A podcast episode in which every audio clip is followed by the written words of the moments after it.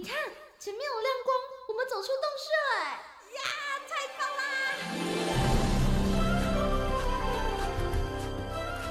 哇，这这是长毛象，还有剑齿虎哎，还有好多好多绝种的动物哦！哎，仔细一看，它们都散发着光芒哎！我听说啊，有些动物为了躲避人间的乱世。所以选择修仙飞升呢？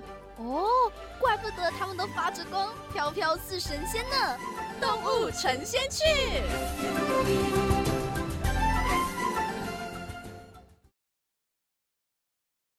今天的动物成仙去，我们要来分享一种发型非常时尚的超大型猛禽，它可以说是世界上体型最大、数量最稀少的雕类之一，它就是菲律宾的国鸟。俗称菲律宾鹰的石原雕，石原雕啊是属于大型的雕类，它的体长呢大约一公尺，体重啊重达九公斤哦。翅膀打开之后呢，可以长达三公尺哦。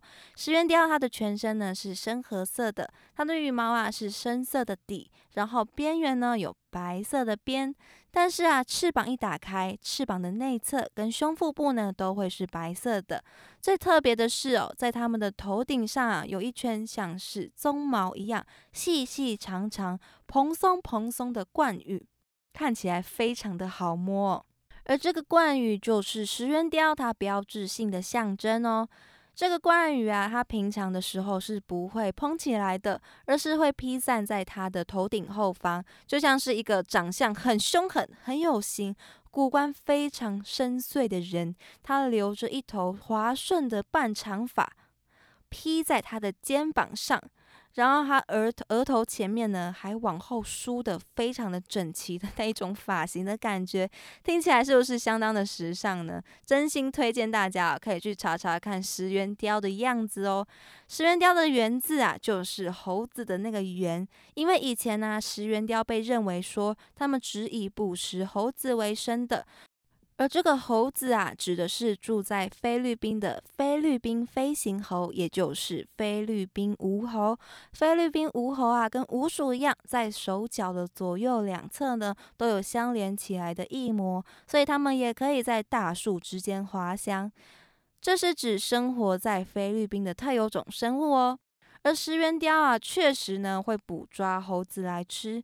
不过，它还是会捕抓其他的，像是老鼠啊等等的啮齿动物，或者是像蝙蝠啊、猪跟蜥蜴等等的，捕食的范围还算是蛮广泛的。石原雕的性情凶猛啊，所以有“雕中之虎”的称号。不过，它们是一对好父母哦。跟许多的猛禽一样，石原雕也是属于一夫一妻制的鸟类。它们的繁殖期很长，每两年呢才会繁殖一次，而且一次呢只会产下一颗蛋，所以数量上是相当珍贵稀少的。接着啊，就会由青鸟轮流来照顾，直到幼鸟呢飞离巢穴。这样大型的猛禽的巢穴哦，真的是非常大一个。它们会在树杈之间啊，筑出一个大大的像是平台一样的巢哦，简直就是树屋的地板一样，感觉人呢都是可以直接躺在上面的。不过稳不稳固呢？这个就另当别论了。这些巢穴啊，在它们每一次的繁殖都会重复的使用，所以对于栖地的维护相当的重要。像这样大型的鸟类，对于森林的依赖度一定是相当的高的，毕竟它们需要狩猎，需要地盘来筑巢来繁殖。